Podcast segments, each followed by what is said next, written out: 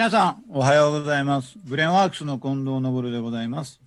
今日はブレワ対談ということでですね、とっておきの方を今日はお呼びしておりまして、まあもう20年超えてのお付き合いなんですけど、有限会社バリエの、えー社長の久保隆さんです。久保さん、おはようございます。おはようございます。もう満を持しての登場をいただいてですね。まあ、ブレンワークスの社外取締役も何年か前からしていただいてて、まあ、普段もいろいろ、ね、行動を共にしたり、お互いの行動分からなかったり、まあ、そんな関係で長いことさせていただいてますけど、まずあの、久保さんから、ご自身の商売ですね、やってはることをご紹介いただけますか。はい。えー、有限会社バリエを立ち上げて、えー、今16年目に入りまして、はい。えー、主に私はシステム屋さんから、まあ、前職システム屋さんだったので、まあシステム開発と、で、情報システム系の、えー、ですね、上シス、システム管理者としての経歴を生かして、うん。この企業を始めまして、で、まあ、あと、プロモーション関係が、えー興味がその時からもあったということで、えーうんプロモーション素材のウェブ制作であったりとか、まあ、そういう印刷であったり、イベントっていうのを今させていただいてます。いや、久保さんとはまあね、仕事一緒にやったり、飲みに行ったり、いろいろやりますけど、IT 業界の中では、なんていうの、こう、クリエイティブな感じと、今、久保さん言ったように、ちょちょっとこう、ね、あアート感もしますよね。これなんでなんですか？いや、聞いたことなかったんで。ああ、まあ、あの、僕やっぱりシステムが、まあ、近藤さんもたまに言われてますけど、システムがあんまり好きではなくて、本来的には。まあ、流れでちょっとしてたというのもありながら、うん。で、まあ、ちょっとプロモーションに興味っていうのがあって、うん。で、まあ、システムの、やっぱりこう作ってて画面とかがですね、やっぱりセンスなくて面白くない、うん。なんか触りたくない画面っていうのをずっと感じてて、で、やはりこう、使いたくなるようなシステムをやるにはデザインってなったんですけど、うん。ただやっぱりシステム屋さんはデザイン力ない。そうですよねでま。うん。で、デザイン屋さんが最近はちょっと、それでこそスマホとかタブレットのシステムを作り出してるんですけど、うん。やっぱりデータベースとかそのシステムに対するこうバックボーンがないので、まあ、なんか両方いいものができないみたいうんな。これをひっつけたら、なんか使いやすい、いいシステムができるんじゃないかなっていうことです。ああ、それはでも分かりますわ。年ほぼ一緒で、私ももともとプログラマーをやれ言われてやりだして、これなんというつまらない仕事かって思ってた時期ずっとあったんですけどね。うんそれでなかなかこうデザイン、デザインをする人とのこう世界が今ま、うんその頃は違ってましたもんね。そうですね。で、そのプロモーション得意って、それは何ですか？その、いわゆる B2C に対してこそうですね。得意というか、まあ、あの、前職でシステム、情報システムの責任者やりながら、まあ、ホームページが急に出だしたので、う、うん会社のそのプロモーションとかイベントをやる営業企画室みたいなのもちょっとやらされたんですね。うん。で、その時に Mac の創世記みたいなの触りつつ、うんで、ビデオを撮ったりとか、ああーの社内のキャンペーンのイベントとかをやったりしたので、まあ、その経験を生かしてっていうところはちょっとああね。あそれはなんなんとなくもっともらしく聞こえるんですけど、まあ、長いお付き合いの私としては、ちょっと突っ込みたくなるんですけど、はい。あれ、久保さんの仕事ね、結構ね、こう羨ましいなっていつも思うんですけど、なんかこうね、柔らかい仕事というか、ね、女性との仕事が多かったり、こうなんか柔らかい雰囲気ではいよく仕事してるじゃないですか。まあ、プロモーションにしてもうんそういう女性タレント使ったりね。こういう発想ってなかなかその、さっき久保さんが言ったように、IT だけやってる人って、まあ、そっち寄らないですよね。うん。私も硬い人間だから、そっち寄ら寄らないんですよ。だから久保さんで教わるしかないんですよ。いえいえ。まあ、これは何ですかね、やっぱり若い時にシステムの導入でお客さんのところに、それこそ硬い仕事で回って入れて、で、まあやっぱりね相手がやっぱりこう、事務員さんとかに業務システムとか説明したりとか、うん。で、まあこう、責任者の方とシステムを作るところで打ち合わせして、いざ導入のとこもやってたので、そうなってくると、だんだんこう緩い話になるんですよ。この画面使いにくいとか、うん。もうちょっとこういう風にしてくれないとか。うん。だからシステム屋、で、その時に相手さんがやっぱりシステム屋さんと喋ると面白くないみたいなところがずっと。ああ、わかります、わかりますす。ね、硬硬いというか、もうなんか、そうです。もう融通きかないし、そうですね。もう口の利き方分かってないし。はい。まあ、それで、ちょっとこう、やっぱり、気よく動かしてもらうにはっていう、まあ、そこから入ってきてる、ね。だから、システムをちゃんと使ってもらうには、この人たちを、の機嫌を損ねたらダメみたいああ、な、なんか純粋な動機から来てたんな。ですね。純粋、いや、もうずっと純粋で。あそうですか。いや、まあ、それで、ね、久保さんもすごい、あの、中小企業の現場というか、企業さんのサポート数多くされてるし、私もなんだかんだ言って中小企業と関わるの大好きで、まあ、その、お互い近いところあるんですけど、で、お互いね、うちらも中小企業同士だし、中小企業に対してね、なんか熱き思いはいっぱいあるんでしょ？そうですね。やっぱりこう、最初新卒で入った企業はまあ何百人かいて、でうん、次転職一回したんですけど、そこもまあ4、500人いて、みたいな。まあそういう企業体の中から、まあお付き合いしてる、あの、納品してるお客様は中小企業だったり、小企業だったりっていうところも結構あったので、うんまあそこのこう、えーギャップを感じながらも、まあそこには身を置いてなかったんで気づかなかったんですけど、うん。まあいざ自分がやってみると、本当に知らない世界がパッと出てきて、うん。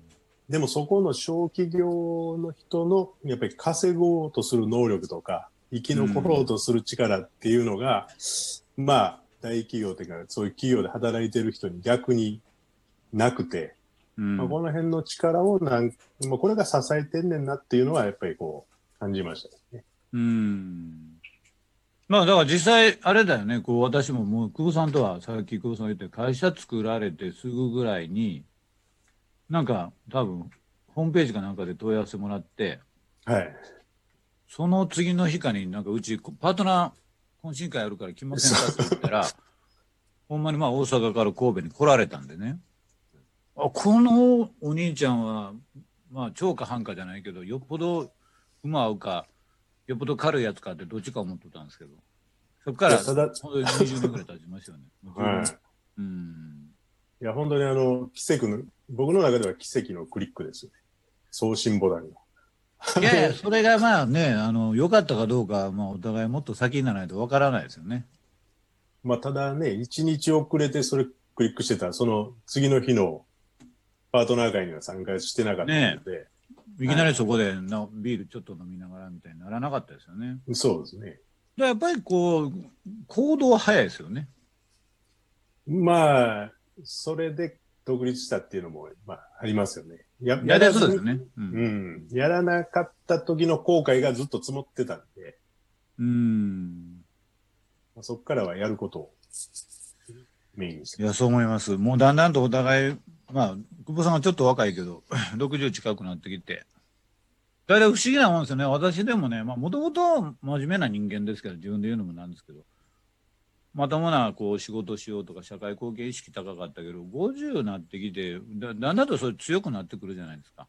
はい。で、久保さんと喋ってても、やっぱりそういうのがこう、ひしひしと感じるしね。もう冗談言ってても、ちゃんと社会のこと見てるなという、こういうね。そういうの思うんですけど。今一番大きくそういう問題意識あるとこってどこですかそのこのまあ、いっぱい問題ありますけど。そうですね。やっぱりあの、創業の時からもそうなんですけど、結うん局雇用っていうのが人の、うんえー雇用に対する考えがなかなか小企業では難しかって、うん採用っていうのがなかなかできない。まあ、で、かといって、まあ最近、まあコロナもそうですけど、働いてない人っていうのがもう、まあたくさんいるわけですよ。うん。求めてる企業がありながら働いてない人もいるっていう、このまあミスマッチをうんなんとかしていきたいなっていうのは興味ありうん。で、まあ、その中で特にこう、テレワークで、私、テレワーク難民続出とか言ってるんですけど、まあまあ、そういう課題は生まれたり、一方で、その、今まで、まあ、働きにくかったり、はい。ままあ、いろんなデリケートな表現だけどこうい生き生きにくかったりする人たちがいたいたとしてね。まますますそれがちょっとこうハンディがマイナスになるような社会とも言えるけど上手に何かやればね、はい。ねなんか糸口っていうか解決しそうなことっていっぱいあって久保さん結構そういうの取り組まれてるじゃないですか。はい。でも感心してるんですよ、はい。ええまあ、これも、なんか身近に起こってることから自然発生的にはなってるんですけど、まあ、やっぱりこう、これも先ほどのその、ね、大企業っていうのが多いとこから中小企業に行ってギャップを感じたのもそうなんですけど、うん。やっぱりこれだけこう、求人募集をするのにお金がかかって、うん。で、採用してもすぐ辞めちゃって、で、うん。中小企業はもうみんなそれに苦労してたんですね、ずっと。まあそうですよね。うん。うんなでもう何人も取れないっていうのがまず上限なんで、一人二人取るために何十万かかって、一、二ヶ月で辞めちゃうっていうのを皆さん繰り返してたんで、うんうんうんまあ、このあたりの、こう、問題を一つ解決したいっていうのと、あとは、そのちょっと知り合いになった、そういう就労支援であったりとか、自立支援とかいう若者の、まあ、その自立を支援していくっていう、そういうニートたちの問題もあったので、うんね日本で大きなね社会問題ですもんね。そうですね。うんまあ、そこの方とちょっと知り合いになって、まあ、やっぱり彼らも仕事を欲してる。うんでも普通の採用活動はできない。うんまあ、このあたり、うまく中小企業がやっていけば、あの、いい形で補充はできるんじゃないかなと思ってやってます。うんまあだけど本当にそういうところをどう言ったらいいかなこう。まあ、か改善というか、よくしようとかいう思いでやる人って経営者でも少ないですよね。そうなんですかね。まあ、だからちょっと企業仲間にいろいろ喋ると、やはりそこには賛同はしてくれるんですけど、なかなかやっぱりアクションまでそういかないので、はい。うんまあ、誰かがやらなあかんのかなっていうことで、まあ、できる範囲でやりつつ、ただまあ皆さんの協力をもらって、仕事をどんどん供給していただかないと、うちだけではできないなと感じで。いや久保さんとこう時々こういろんな話させてもらって思うのがなんかこう人を採用っていうかこういろんな立場の人を生かして仕事するの好きというか得意ですよね。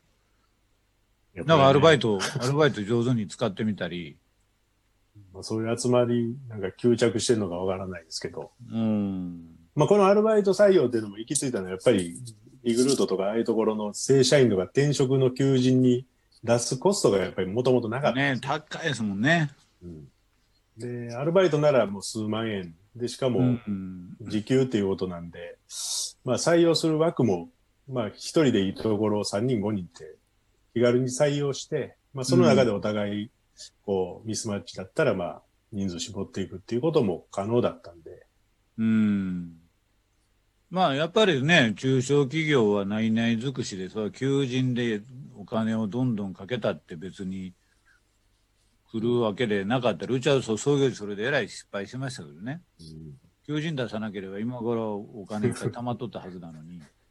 だからできちゃうと思っちゃうんですね。だからやっぱり久保さんのやり方が、その中小企業の目線というか、ね、現場感むっちゃあるなと思って。でもまたそれを真似するったってなかなかできない会社多いですよね。そうね。まあだそういう意味で、こう、仕事の、まあやり方も、まあお客さんに恵まれてるっていうのはあると思うんですけどね。うん。まあお客さんもだから、やはり中小企業さんとか小企業さんが多いので、うん。まあ、ある程度ちょっと許容範囲はひ逆に広いんですね。許してくれるというのか。ああ、仕事が多様になりますしね。そねそうですね。で、ちょっとその、絶対この時にこれとかっていうのもちょっと緩いので、うん。逆に2、3人うちの若い子、お客さんに育てもらってもらった子いてます。おーそれはある意味ですごい度量、度量やと思いますよ、久保さんの。だって、ええ私も会社やってると、ななんか部下すかしたら尻拭いせなあかんじゃないですか。はい。でいつも朗らかな久保さんをじゃあ裏側でこう、野田始まってる。もう裏側ドロドロですけど。まあそれはね、あの、意外と分かって聞いてるこっちの罪作りなんですけど。うーん、あの、久保さんともまあ海外もね、時々、ベトナムであったり他の国とかこうい行きますけど、私がすごい記憶に残ってるのは、ちょっとベトナムに行き出してすぐに、ココナッツかなんかの輸入を始めましたとかね。はい。あのスピード感というか、大胆さにはびっくりしたんですけど、ココナッツオイルでしたっけ、あれ。そうです。ベトナム産の。まあでもそれも、その社員がいいるからっていう感じですもんね。そうですね。その社員が、まあ、結婚してたんですけど、ベトナムに赴任についていったので、うん。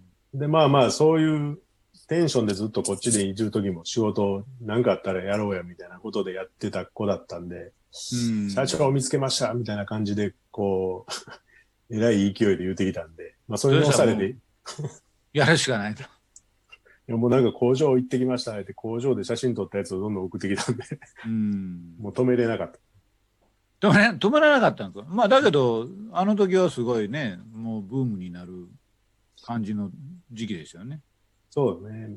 まあやっぱり、ここのどっかでその物販をしたりとか、実、お客さんにこうシステムとかプロモーションでこうしたらいいですよって言ってるばっかりだったんで、うん。実際に売ってないやんとか、実際にそういう店持ってないやんっていうのがやっぱりずーっとネックにはなってた。ああ、それわかりますわ。はい。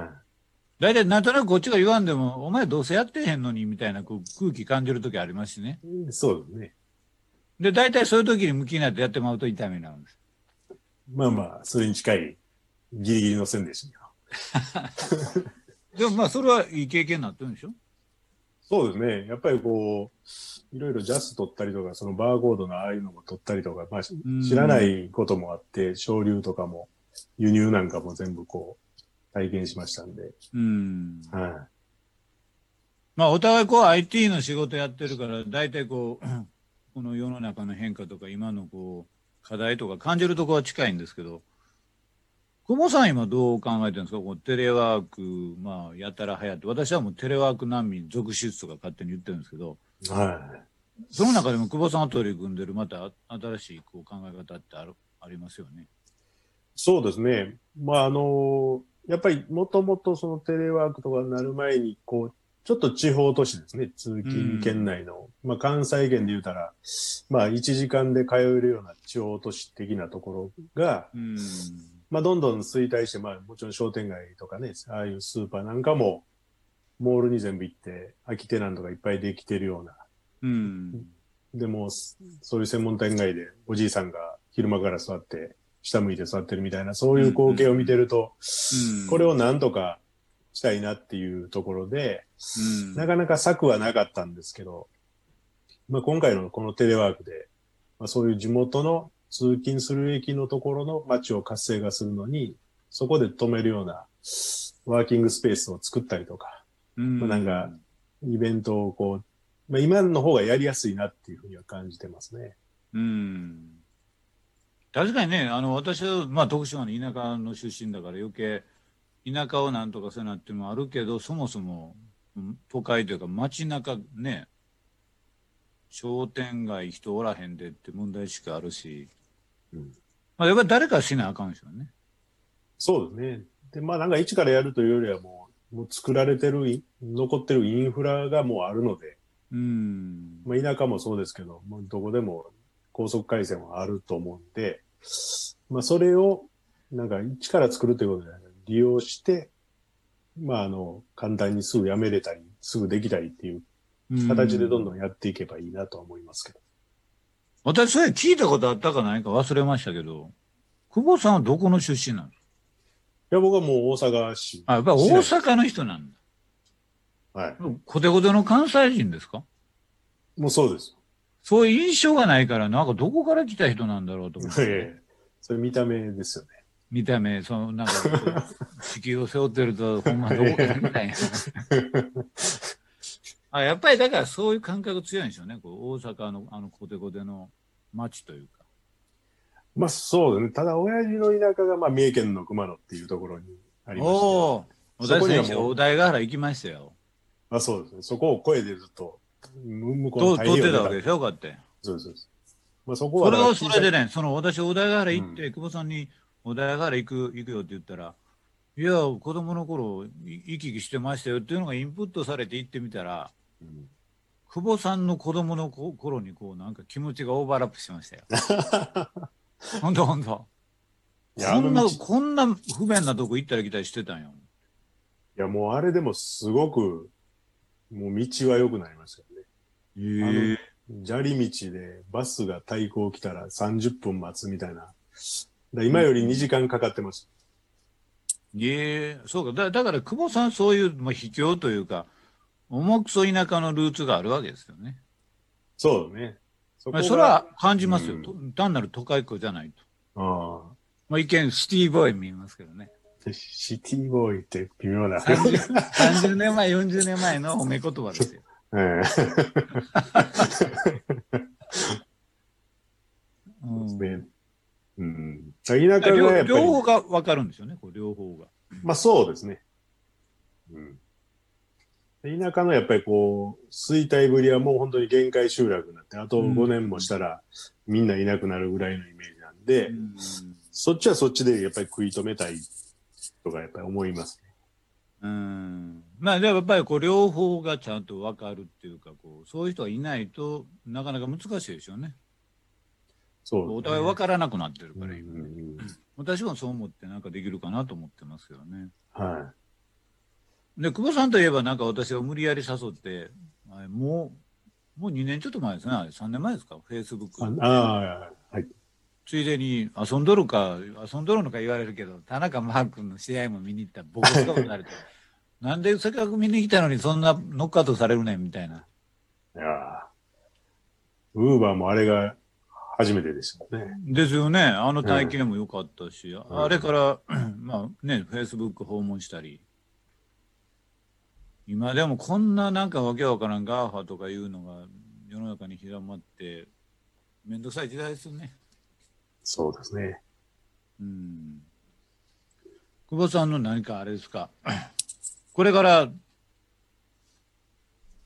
いや飲みながら聞けばいいんですけど、せっかくなんで。どうどういうふうなことをしようと思ってはるんですかいや、あのまあ、こういうところで発表していいのかどうかもわかんないんですけど、まあ、あの、社内では、あの、機密事項は発表しない方がいいですよ。はい。まあ、機密でも何もないですけど、はい。まあ、5年で今の仕事のそのメインのとこから外れるよっていうにはスタッフには伝えたんで、うん。まあ、それは一つ、まあ、みんながこう、ある意味こう、自分の会社だっていう意識をもっと持ってもらって、まあうんこれから本当に自分で与えられる時代ではなくなったので、うん。自分で生計立てたり、自分で食っていけるネタをやっぱり、うん。あの、作りながら、まあ、どっかに所属してる良さを使いながらやってもらったらいいなと思ってるんで、うんまあ、その宣言をしたんで、僕は僕でまた次の、なんですかね、今やってるようなその雇用であったり、治療であったりとかうに特化できるように、まあ、やっていきたいなと思ってます。いや、もういい話ですよね。あの、まあ、うちのね、ブレンハウスの社外取締役もやっていただいてるんで、もううちのメンバーにもちょっと言ってください。もう自分で食べていけと。ほんまそう思いますわ。はい。まあ、久保さんとはね、まあ、これからもいろいろ面白いことをしたり、ね、意味のあるというか、社会貢献もしていきたいんですけど、そういうことで、まあ、数ヶ月に1回ぐらいは近況報告みたいにね、そうですね。していけたら楽しいと思いますんで。はい。はい。今日はまあ、第1回目ということで、こんな感じでお互い探り合いながらで、ありがとうございます。ありがとうございました。今日はどうもありがとうございます。こちらこそ。ありがとうございます。